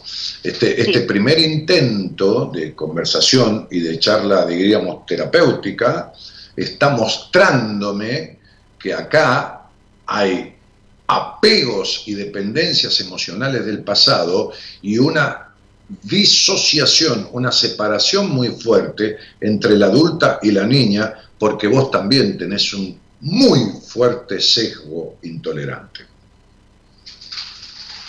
¿Qué, qué sería ese sesgo intolerante? Discúlpame. El sesgo intolerante tiene que ver con una dificultad con dejarse ser, por ejemplo, por tu necesidad de aprobación, o una imperancia, una caracterología vincular que impera en actitudes para que el otro sea como vos querés que sea. ¿Se entiende? Cualquiera de las dos cosas es intolerancia, cuando es una conducta habitual y permanente. Ya sea mi dar vueltas o mi miedo a no ser aceptado, por lo tanto soy intolerante conmigo mismo porque no me dejo ser en libertad, como el discutir, pretender, demandar, todo el tiempo, la mayoría del tiempo del otro, manipular o lo que fuera, para que el otro sea como yo quiero que sea. Sí, creo que tengo más esa segunda parte que, lo otro, digamos. Correcto, entonces ¿sabes qué sucede? Que te pasan cosas insólitas en la vida. Vos crees que tenés todo controlado y se te va toda la mierda de un momento para el otro. Claro. Sí, sí, lo estoy trabajando un montón y lo estoy este, reconociendo. Porque eres, porque eres la continuidad de... tu madre y entonces no, no sos vos. Ah. Y claro, sos la continuidad viva de tu madre muerta, en este aspecto que es negativo. Porque para vos, insistir, manipular, por mejor que sea y con la, menor, la mejor intención, pero manipular el deseo del otro o la actitud del otro para que sea como vos querés que sea, es como tomar veneno. Para vos es, envenenar tu vida. Yo lo, veo y lo, lo pagás carísimo, lo pagás carísimo. Bien, entiendo. Mm, sí, carísimo, ¿eh? Se, llama el karma de la intolerancia. ¿Está? Entonces, ¿Vos crees que con, la terapia yo puedo esto modificarlo? Yo estoy poniendo todo. Sí, por supuesto, si la terapeuta sabe, claro. ¿Vos crees que yo puedo modificar mi gastritis? Sí, si el médico sabe. Claro. ¿Vos podés que puedo solucionar el problema de mi celular? Sí, si el técnico sabe. Sí, claro. Entiendo. Claro, el miércoles justamente voy a tener un programa en donde voy a hablar con, con Fernando Basílico, que es el médico con quien me atiendo, para hablar de la diferencia que hay entre lo común de la medicina y la medicina de otra manera, ¿no? Es decir, la medicina integrativa, la medicina de, la persona, cuerpo, mente y alma, ¿no? La medicina de me duele el dedo, voy al especialista de dedo, me duele el, eh, qué sé yo. ¿Entendés? O sea, sí, pero... Ya, que estoy hablando con vos y tengo esta posibilidad, eh, ¿hay alguien en tu equipo que me puedas recomendar? Ah, ah, ah, eh, mirá, este, este, este, sí, no sé, tendría que,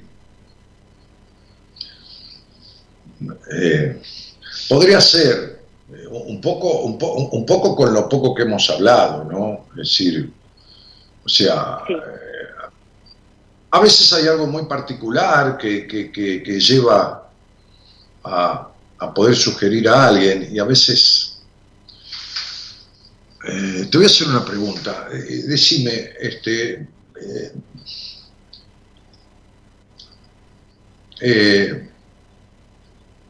¿cuánto dirías si es que te duele o de qué manera casi permanente, si es que te duele, te duele tu espalda en la, zona alta? Oh, ahora sí, más o menos. Y sí, un 70%. Bien. Decime, y, si vos tuvieras que decir de 1 a 10, ¿cuál es la, o, no de 1 a 10, calificando de nula, baja, media baja, media, media alta, alta, muy alta, la sensibilidad de tus senos, de tus pechos? ¿Cómo la calificaría? ¿Como nula, como baja, como media, media baja, media, media alta, alta, muy alta? Eh, no, Media alta. Media alta. Y si tú, y si vos me, tuvieras que, decir de, de 1 a 10, de acuerdo a lo que conoces, sin comparación, porque no hay mucho punto de comparación, pero por el sentir, ¿cuánto dirías que es libre y plenamente desarrollada tu sexualidad? O sea, mm. o sea, sos plena cuando pensás. Pones toda tu energía disponible. Vas a trabajar y trabajás plenamente de acuerdo a las ganas que tenés, pero todas las ganas que tenés las pones en la tarea que realizás. Sí. Vas a sociabilizar y entonces vas a tomar un café y no le tiras el café en la cara al mozo.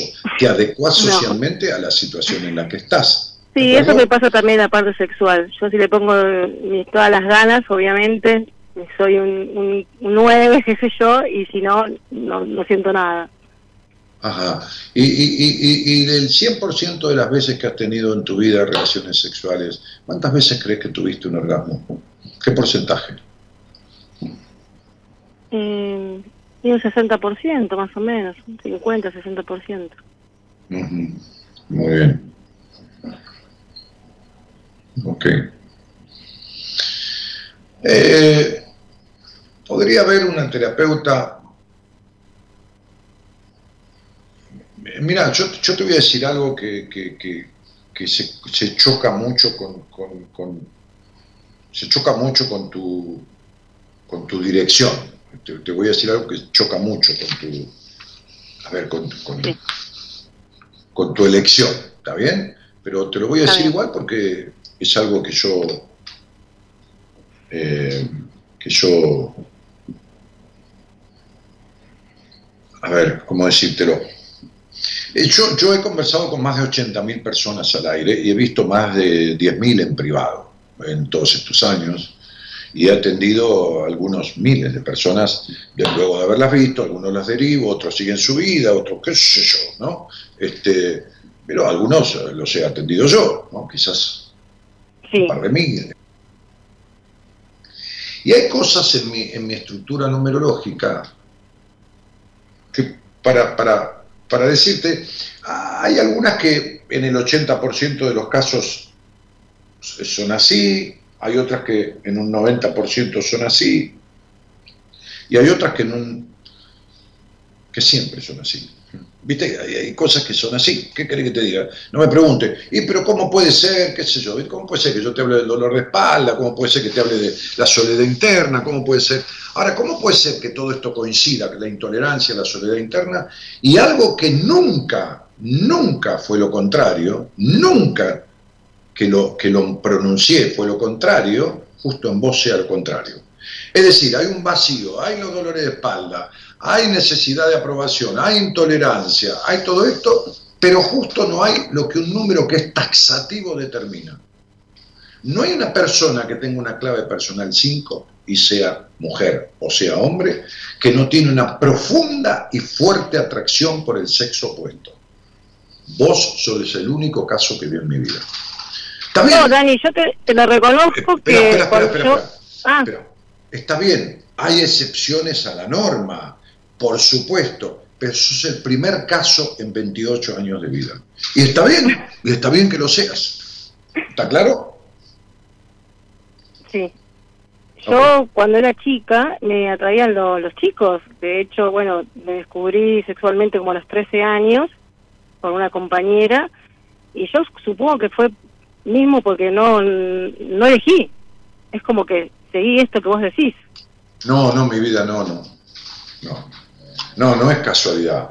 Eh, muchas chicas juegan con, de niñas con las nenas y, es un despertar sexual que viene de curiosidad y porque la nena es lo más próximo que tiene, porque los padres no tienen ningún problema en que... En que Imagínate vos que mi hermana durmiera con una amiga. ¿Qué lo hacía? Sí.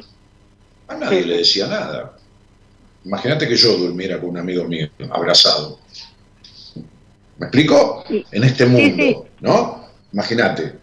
Mi hermana dormía con una amiga o dos en la cama, ¿viste? Se abrazaban. El roce entre mujeres, eh, la, sexualidad o, la sensualidad de estas mujeres, ¿por qué está permitido? Porque una niña nace a la vincularidad física y a la erotización con otra mujer, que es la madre. ¿Estamos de acuerdo? Sí. Entonces, es su patrón de referencia el vínculo, así más cuando hubo un padre que no existió, que no intervino, que no tuvo presencia suficiente para que ese dipo se vaya cortando, el modelo vincular le queda instalado con una mujer. Y los juegos sexuales entre mujeres, entre nenas, son más comunes que con los varones, son más habituales, no tienen nada de malo. Sí, sí, sí. Lo que pasa es que el único referente vincular de tu vida ha sido tu madre. Es decir, tu madre tuvo vagina y tuvo pene, las dos cosas. Bien, entiendo. Oh, eso es. Entonces, en las relaciones vinculares con las mujeres, ¿sos versátil o sos la activa y la otra es la pasiva o viceversa? Versátil. Sos versátil. ¿Y la mayoría de las veces cómo es la otra? Más pasiva. Bueno, sos tu madre y la otra es de una sola forma, como vos fuiste con tu madre. Y vos sos versátil, porque tu madre era vaginal y peneana, pasiva y activa, concentraba todo. Sí, sí. Mirá, es un caso, eh, a ver, vos me has escuchado y sabés cómo soy, ¿no? Yo, yo, digo las cosas como las pienso y sin ningún... Eh, yo, yo sé lo que es, yo, yo, sé lo que es el sufrimiento mental, ¿eh? yo, yo, yo lo viví eh, de otra manera, ¿no? Por las causas que fueran, pero, pero, pero sé lo que es. Entonces yo, yo este, no soy honesto con el otro, ¿eh? soy honesto conmigo mismo. Por lo tanto, el otro recibe una honestidad que yo tengo conmigo. O sea, yo no, no, no, no, necesito ni, ni, ni, ni, ocultar, ni mentir, ni, estafar, ni tres carajos, este soy yo. Yo, yo, yo creo que a mí me parece que hace falta un, modelo paterno eh, que que sustituya la carencia de hombre que tuviste en tu vida, en, el sentido vincular, ¿eh? en el sentido paterno, ¿me explico? Sí, sí. No hubo un padre hombre macho, hubo un padre varón niño. Tal cual. Bueno, perfecto. Entonces tenés las patas de la mesa de parejas, ¿entendés? Entonces yo creo, me parece, creo, entiendo, que como todo esto es un intento, todo proceso en terapia es un intento, Bien. que, que, que yo bendigo y agradezco al universo que mis intentos tienen un 95% de efectividad. Este, y, y, y, también la gente de mi equipo, porque cuando yo veo a alguien en una entrevista, focalizo lo que pasa y voy derivándolo. Hoy un señor grande de 50 y pico de años me escribió porque lo derivé a un terapeuta de mi equipo agradeciéndome lo bien que se siente que esto, que lo otro, y, y me dijo, y es, este tipo es un fenómeno, eh, no alguien que me escribía en el chat, sino aparte en, en, en mi teléfono del paciente. Yo, Sí. mira, yo te tomaría yo de paciente por lo menos 30 días. Bueno, Y a los 30 días, más o menos, si tengo colaboración tuya en un ida y vuelta dinámico, porque yo voy muy rápido, este, este, no, no, no, eh, no rápido, sin prisa y sin pausa, digamos, ¿no? sí, sí, sí, te entiendo. Este, a los 30 días yo me voy a dar cuenta de muchas cosas que, que, que lamento no poder darme cuenta porque, porque, porque, porque el camino se hace andando. Hay un punto en donde eh, todo lo que yo pueda descubrir no, no, no, no alcanza. Y aparte esto es una charla radial. Sí, por supuesto, lo entiendo perfecto. que tiene un límite, que tiene, qué sé yo, ¿entendés? Entonces, este, este, este, eh, me, me parece, te lo digo con todo cariño y vos me escuchás y yo pocas veces digo esto, pero me parece que, que, que sos una paciente por lo menos para un inicio conmigo. Ahora yo, en 30 días, como me pasó con una paciente la semana pasada, este, este, me di cuenta que hacía falta una función materna, pero realizada por, por una mujer, eh, que fuera antagónicamente modelo de lo que fue la madre de esta paciente. E inmediatamente la derivé. ¿Me explico? Sí, sí, te escuché, te escuché y, y sé que es así. Bueno, la verdad que sí, me Sí, porque, encantaría, porque- es un porque- honor. pero esto es un problema de honestidad conmigo mismo, ¿eh? No, no, que el otro la hereda, pero que es conmigo mismo. Si yo no, yo no puedo tener un paciente un día más si me doy cuenta que, que la cosa no es que no va conmigo, sino que Sí, sí, lo sirvió sé, lo sé que y- fue y conmigo- confío. Sirvió lo que fue Confío en conmigo para poder depositarlo en manos de otros. ¿Me explico? Sí, sí, por supuesto. Confío en vos y por eso estoy hablando con vos. y No, te agradezco, sí, sí, de alguna manera mereceré esa confianza, pero este, eh, evitar el sufrimiento de años, esta puta soledad, esta, esta, esta actitud manipuladora tuya que te nace naturalmente porque fue eh, eh, simbióticamente instalada a través de un vínculo con- tóxico con tu madre este, y con tu padre también, con, con cierto grado de toxicidad. Hubo muchas cosas buenas, pero hubo otras que están jodidas. Entonces yo, la verdad que me quiero meter a fondo en el tema eh, para poder establecer, ¿viste? Uno, uno puede decir como médico, "Mm, me parece que tenés anemia, pero agarra y hace un Sí. análisis de sangre, ¿viste? Perfecto. Voy a llamar para sacar un turno con vos y, Sí, bueno, yo, poder yo te hacerlo. diría, Porque... tomalo bien esto, con todo respeto, yo no, no es que estoy No, buscándote atraparte no. ni nada, ¿viste? Porque si no, suena como que... Pero, pero, No, Dani, Dani, yo eh, me decidí en llamarte y hablar con vos porque yo quiero dar una solución a, a mi tema. No, No, eh, pero, 20 años pero más. est- estate tranquila que lo vamos a arreglar. Ahora, eh, ¿con qué medios y bajo qué circunstancias, mi cielo? No, no sé si no andamos ese camino juntos, ¿viste? Eh, Porque, porque los dos nos vamos a unir para vos, establecer una alianza terapéutica, no una relación terapéutica como la que has tenido, este, este, este, que no te ha podido explicar ni de dónde viene tu vacío, pero me cago en Zeus, me cago en Zeus, ¿viste? Porque no me iba a cagar en Dios, pero, pero, pero será de Dios, tenés 15 años de terapia encima, ¿viste? Sí. Dejémonos de joder, la puta madre que me parió, ¿viste? Y, pero sí, flaca, ¿cómo no me voy a enojar? ¿Entendés? O sea, no me tengo que enojar. Porque si yo tengo una paciente que viene, ¿y cómo estás? De, no, me siento sola porque siento este vacío, y va, pasa un año y siento este vacío, pero la puta que lo parió, andate con otro. Claro. ¿Entendés? No, yo estoy súper comprometido conmigo misma de solucionar este tema porque no lo quiero tener más en mi vida. quiero seguir para adelante. Lo entiendo, mi cielo, este, este, este, eh, yo, yo me reía, me, reía en el sentido de sonreírme cuando miraba tu numerología, porque a los 36 años empezó la tercera etapa de tu vida, que trajo una serie de situaciones como medio palos en la cabeza, ¿viste? Como si te dan un... Tal cual. ¿Eh? Tal cual, sí.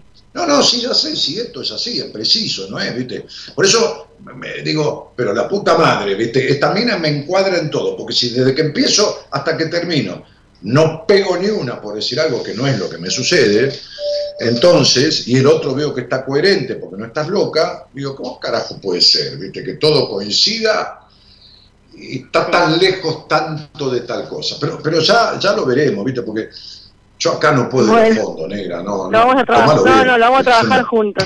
Es un compromiso. Una conversación radial, ¿viste? ¿Qué querés que te diga?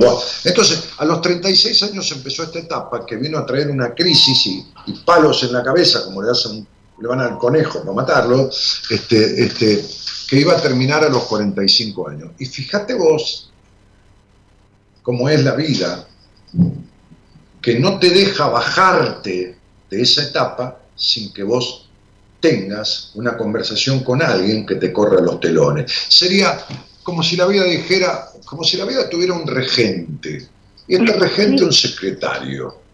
¿no? Entonces dijera, che, ¿cómo anda esta Verónica por la puta vida? Entonces el secretario le dice, y ahí anda, está, ¿viste? con su intolerancia, su, soledad, su, los dolores en la espalda, la dependencia emocional del pasado, esta cosa a medias, y ahí ¿a quién, tenemos, ¿a quién tenemos libre? Dice el, el, regente de las almas, ¿no?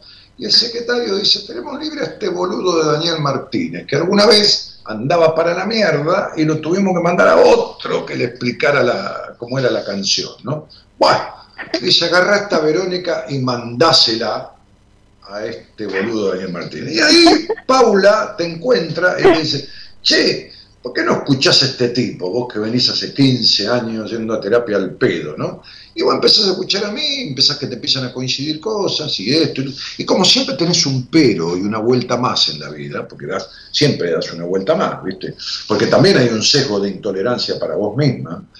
Entonces, diste vuelta, qué sé yo, me ocultaste, me mediste, me calculaste, me estudiaste y saliste al aire.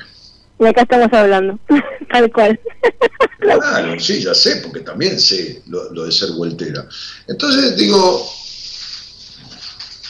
esta sensación de vacío existencial tiene que ver con que vos no sabés quién sos y estás perdida de vos misma en ciertos aspectos. Y yo quiero ver, porque tengo que hacer un análisis de sangre, de orina y una tomografía computada psicológica, ¿no? Bien. Para, para ponerte en caja y, ir achicando posibilidades hasta encontrar, como decía un viejo maestro, hasta tomar los pensamientos de la pestaña. ¿Viste? Si a vos te agarran de las pestañas, te tironean, te llevan a donde quieren. ¿Viste? Bueno, entonces eh, esto es lo mismo. Poder pescar a tus pensamientos verdaderos, los que están ahí atrás de las pestañas. Y poder corroborar yo algunas cosas incluso de tu sexualidad. Bien, entiendo perfecto, Dani. Te agradezco un montón, muy valiosa esta charla para mí y voy a sacar un turno contigo. Yo te veo con todo cariño y si en la entrevista, yo ya, porque vamos a ir mucho más profundo, ¿eh? si en la entrevista eh, me vas a hacer acordar de algo de todo esto, porque te imaginas por ahí te dan un turno dentro de un mes, yo ya hablé con 60 personas. Por supuesto.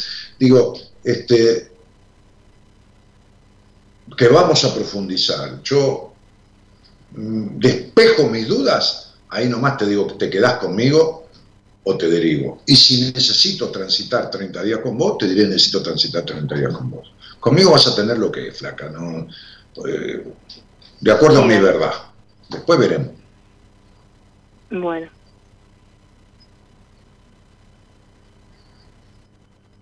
Entonces quedamos así, si querés nos vemos, cuando tengas ganas y podamos. Sí, sí, sí.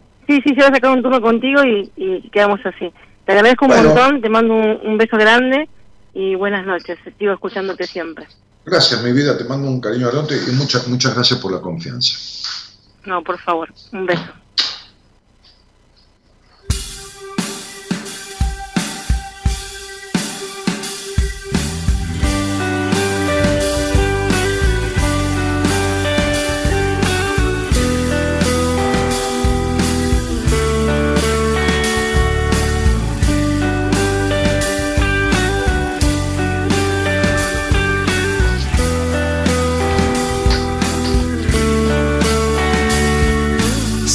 Sol salió gris, es solo cuestión de ponerle el matiz que mejor te quede.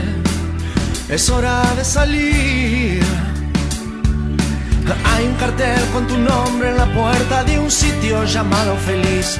Nunca te entregues, te quiero ver allí estés pensando que no puedes, son solo trucos de la mente de la gente diferente. Sueña antes de ponerte a dormir. Es así, la vida es así, un viaje a los sueños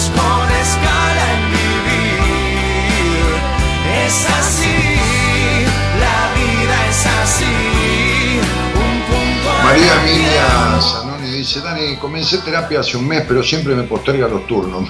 Mirá, cuando a mí un mozo no me atiende y me deja esperando mucho tiempo, me voy a la mierda del restaurante. Imagínate que no voy a volver, ¿no? Date cuenta. Pero luego volvés para que te posterguen, qué sé yo. Quédate ahí, no sé, porque la única que te postergás sos vos, cielito, ¿eh? Olvídate. ¿eh? Emilia Zanoni, mamita querida, si te postergás, Dios santo, por favor.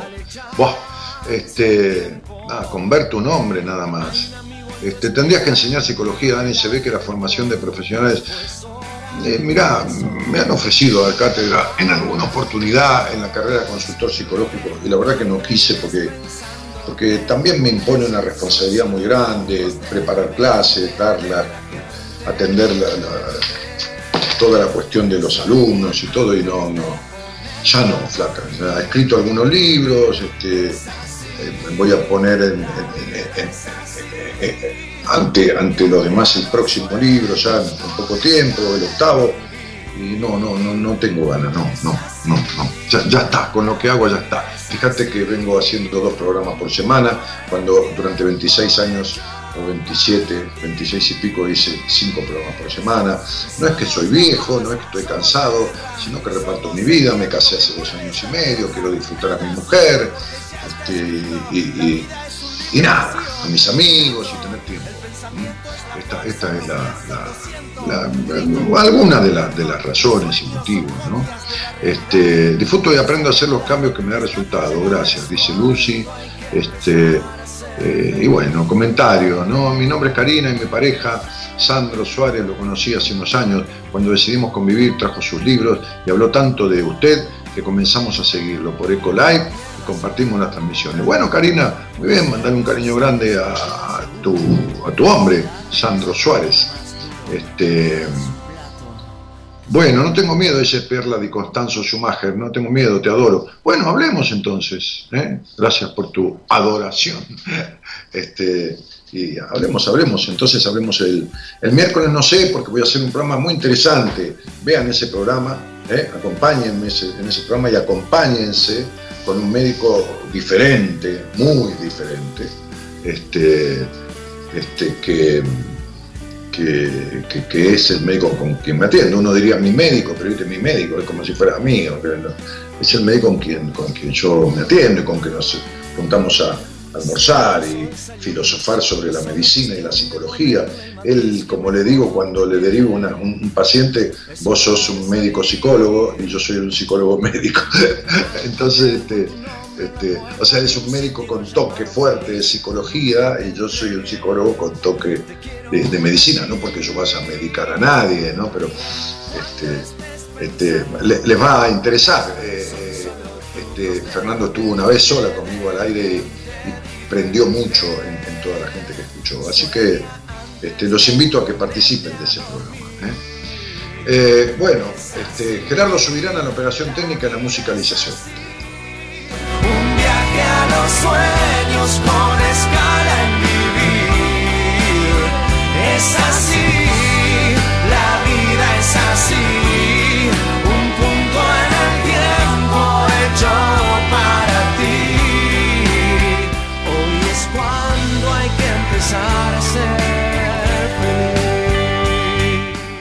En otro lado de este mundo, este, lejano de los estudios centrales de, de AM 1220, donde está Gerardo Subirana, este, la productora Norita Ponte, ¿eh? que, coordina las salidas al aire y, bueno, y, y- y se comunica conmigo durante el día para ver eh, si hay algún tema para tratar o algún posteo para hacer, que se lo comunica a su hermana gemela Eloísa Ponte. Y Eloísa Ponte diagrama y me manda.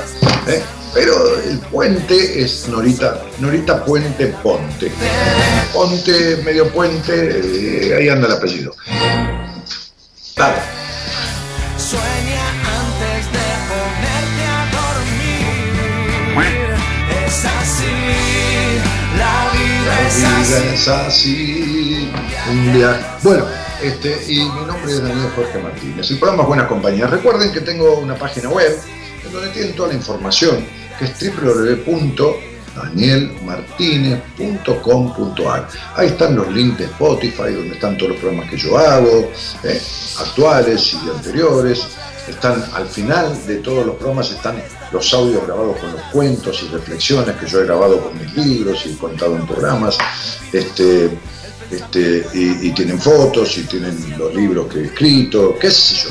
Y tienen para escribir y preguntar, para pedir una entrevista conmigo, o mi curso de numerología, o curiosear simplemente www.danielmartinez.com.ar Señoras, señores, y por qué no niños, buenas noches a todos y muchas gracias por estar. El miércoles nos vemos, mañana va a estar al aire conduciendo el programa alguien de mi equipo de profesionales, ¿eh? que es la licenciada en psicología, docente universitaria de la carrera, Noemí De Vito. Chau, chau.